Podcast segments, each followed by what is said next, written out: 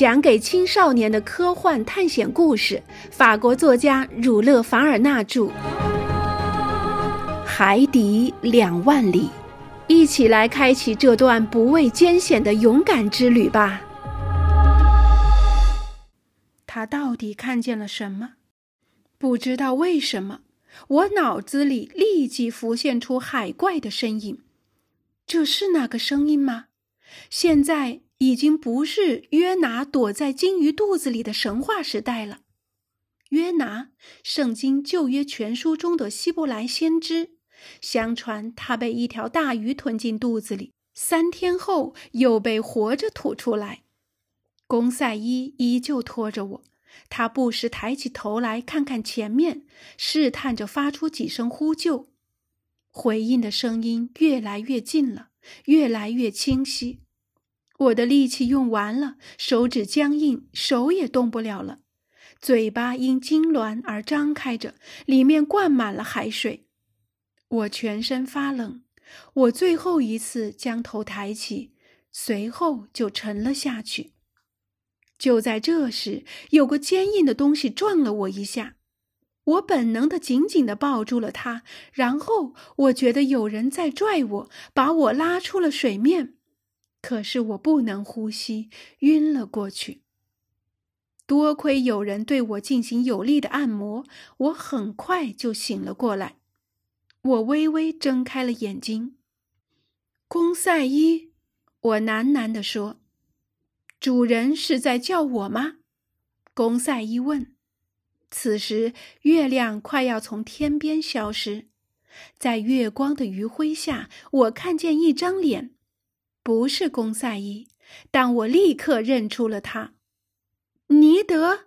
我高兴的大叫：“是我，先生，我是来追奖金的。”加拿大人答道：“你也是撞船时掉进海里的？”“是的，教授先生。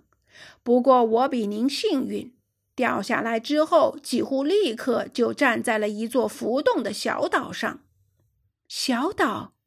或许更确切的说，是站在咱们要找的大独角鲸上。尼德，快把话说清楚点儿！我很快就明白了，为什么我的捕鲸叉没能刺透它，反而一碰到它就钝了。为什么呢，尼德？是为什么呢，教授先生？因为那怪物是用钢板做的。在这里。我不得不振作精神，好好回忆一下所发生的事情，并且审视一下自己之前的想法。这位加拿大人的最后几句话突然改变了我的想法。我急忙爬到现在暂时作为我们避难所的一半身子在水里的东西的最高处，用脚踢了踢它。这显然是一个难以穿透的坚硬物体。绝不是有着柔软身体的哺乳动物，不过这也可能是它硬硬的壳，就像圣经上说的上古时代的那些动物。这样我就可以把它归到两栖爬行动物中了，就像乌龟或鳄鱼那样。哦，不对，我脚下的这东西平滑而有光泽，没有鳞片，受到撞击时会发出金属般的声音。多么令人难以置信呀！它仿佛是用钢板拼接而成的。这下没什么可怀疑的了。这个怪物，这个令整个学术界困惑、令东西半球的海员为之提心吊胆的怪物，竟然是某种让人震惊的东西。它是一个人类制造的怪物。发现最离奇怪诞、最富神话色彩的生物的存在，也不会令我惊骇到这个程度。造物主能够造出种种神奇的东西，这一点并不难理解。但一下子亲眼目睹那种不可能的事情，却竟然奇妙的是由人类自己实现，这就不能不使人感到十分惊讶了。然而，我们没有时间可以浪费了。我们正躺在一艘潜水船的背上，据我判断，它的形状就像一条大缸鱼。对此，尼德兰已经发表了自己的看法，我和公赛伊只能同意。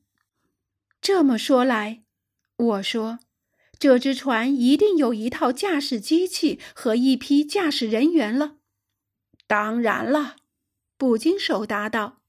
不过，我已经在这上面待了三个小时了，一点动静都没有。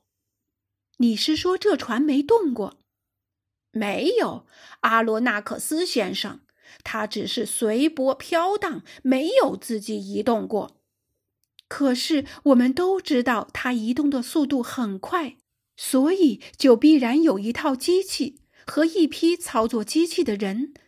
因此，我的结论是，我们得救了。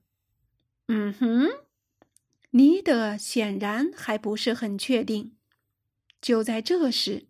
好像是为了证明我的话是对的，潜水船后部的海水沸腾了起来。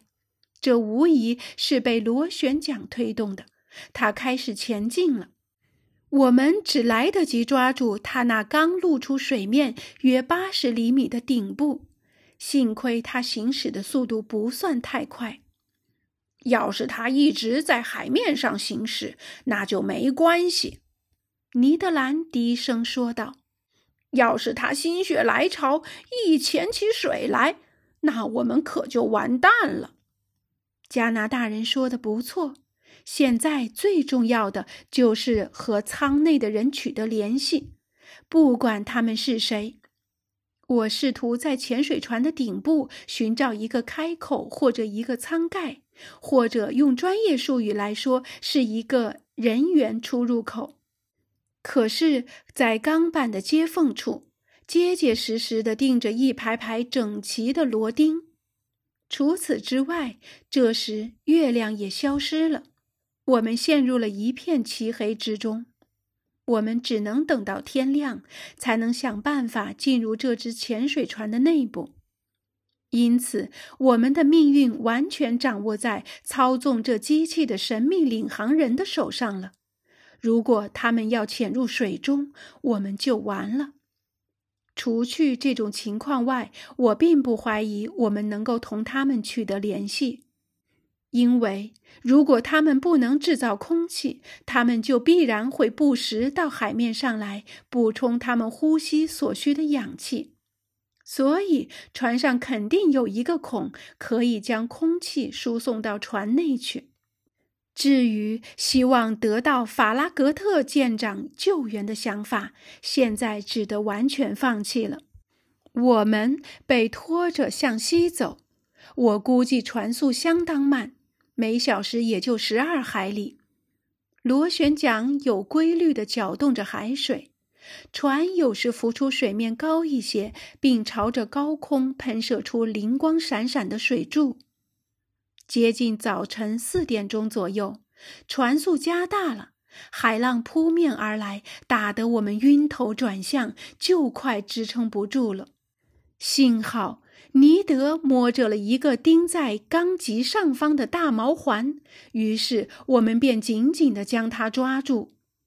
漫漫的长夜终于过去了，我模糊的记忆不足以让我们把当时的情景完整的描述下来。我只能想起这么一个细节：每当风浪稍稍平息时，我好像多次听到一种模糊的声音，似乎是从远方传来的，但又稍纵即逝的和谐的和声。这艘潜水船的奥秘是什么？全世界的人都在寻求答案，但一无所获。又是什么样的机械装置让它拥有如此惊人的速度呢？天终于亮了，晨雾笼罩着我们，不过很快就散去了。我正准备仔细观察这艘船上方平台的船壳时，突然感觉船体在慢慢下沉。“哦，见鬼了！”尼德兰大叫道，用脚把钢板踩得铮铮作响。快开门！你们这些不好客的无赖！幸运的是，船不再下沉了。突然，舱内传来一阵用力掀动钢板的响声，一块钢板被掀开，一个人探出头来。他怪叫了一声后，马上又消失了。不一会儿，八个蒙面大汉悄悄地钻出来，把我们拖进了他们这艘可怕的潜水船。